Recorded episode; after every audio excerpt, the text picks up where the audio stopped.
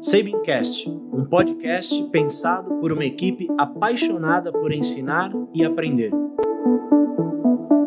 Olá pessoal, eu sou Paulo Fontes, assessor de tecnologia educacional do Colégio Albert Sabin. Hoje damos início a um novo projeto aqui na escola, o Sabincast, uma forma mais descontraída de falar alguns assuntos que são muito importantes e relevantes para toda a comunidade Sabin.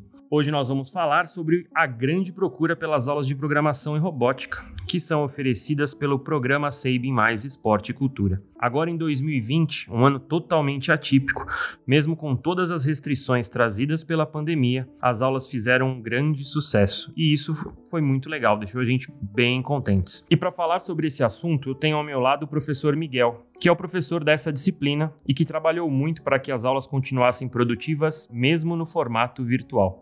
Olá, Miguel, tudo bem com você? Fala, Paulo. Estou bem sim, muito obrigado. E é um prazer estar aqui hoje para falar sobre um assunto tão importante. Como você já bem disse, a procura pelas aulas de programação e robótica tem crescido ano após ano e eu fico muito feliz em saber disso. Em 2020, essa disciplina atendeu mais de 250 alunos. É muita gente, um número bastante expressivo. E eu observo que essas aulas são uma tendência cada vez mais forte na educação. Você vê a cada dia mais escolas oferecendo disciplinas parecidas. Acredito que esse grande interesse vem de um dilema que assola cada vez mais nós educadores.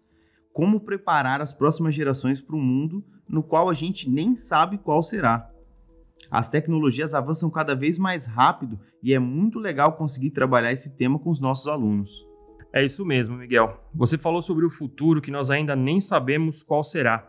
E eu tenho um dado interessante aqui para compartilhar com você. Há três anos, um estudo que foi financiado pela Dell, uma grande empresa de tecnologia, estimou que de todas as profissões que existirão até 2030, 85% ainda nem haviam sido inventadas.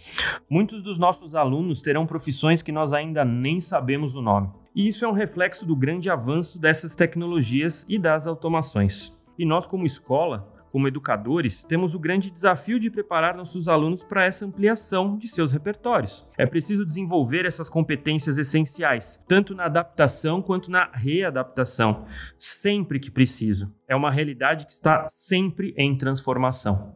Todas essas habilidades não dependem da área de trabalho que nossos alunos vão escolher no futuro. Na realidade, é a autonomia da resolução de problemas, o pensamento crítico e analítico, a criatividade, a cooperação e a resiliência são importantes em qualquer área. É verdade. Essas competências são importantíssimas para o futuro, seja qual for a profissão escolhida. E nossas aulas aqui no SEB buscam cada vez mais desenvolver tudo isso. Agora, falando um pouco mais sobre como funcionam as aulas, em condições normais, né, ou seja, pré-pandemia, o curso foi desenvolvido para apresentar aos nossos alunos os conceitos e as técnicas de prototipação, programação, eletrônica e o geral sobre a robótica. Com tudo isso, eles aprendem a idealizar, projetar e fabricar máquinas e soluções automatizadas para resolver diversos problemas. Nossa curva de aprendizagem se divide em duas partes. Primeiro trabalhamos conceitos e experimentação, e em outro momento desenvolvemos projetos a partir de temas desafiadores, como por exemplo acessibilidade, energia limpa e casas inteligentes. O mais legal é que as ideias para os projetos sempre partem dos alunos. Nós não queremos que eles sigam um manual para juntar peças e montar um aparelho pré-definido. Queremos que eles criem e testem as próprias soluções. É verdade, Miguel. No SEBEN, as aulas de robótica existem desde 2014. Em todos esses anos, já tivemos muitos projetos legais dentro desses temas que você citou há pouco. Bengalas com aviso sonoro para deficientes visuais, medidor de consumo elétrico de um cômodo, muitas coisas interessantes. Hoje, as turmas são separadas por grau de complexidade. Sextos e sétimos anos trabalham com equipamentos mais simples e linguagem de programação para iniciantes, linguagem em blocos. Já os oitavos e nonos anos programam com a plataforma forma do Arduino, que é uma placa de prototipação bastante usada por essa faixa etária. As nossas aulas elas têm como enfoque o prático, o mão na massa.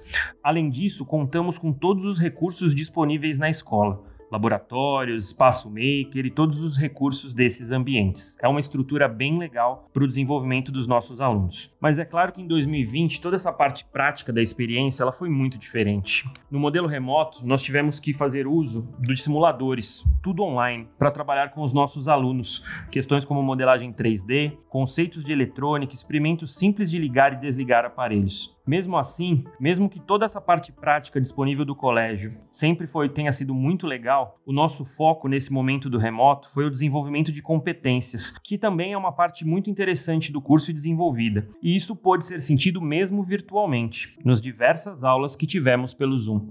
Pois é, Paulo. Mesmo com a distância, nossas aulas nesse ano foram muito produtivas. É, resolvemos de vez abraçar o desafio que todos vivíamos nesse ano como um tema e como uma ferramenta primordial para o trabalho da robótica. Através de desafios semanais, a gente adaptou todo o nosso currículo, não só a parte de eletrônica e programação que você já mencionou, mas também o mão na massa. A gente trabalhou principalmente com prototipagem simples e respeitando muito o contexto de cada aluno, ou seja, os desafios davam a liberdade para que eles usassem, por exemplo, qualquer material que eles tivessem em casa.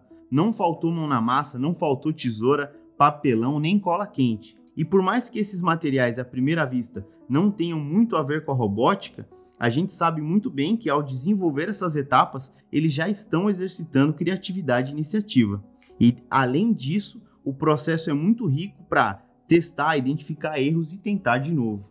Para além disso, trabalhar com desafios foi importantíssimo para que os alunos desenvolvessem ainda mais a curva de autonomia deles.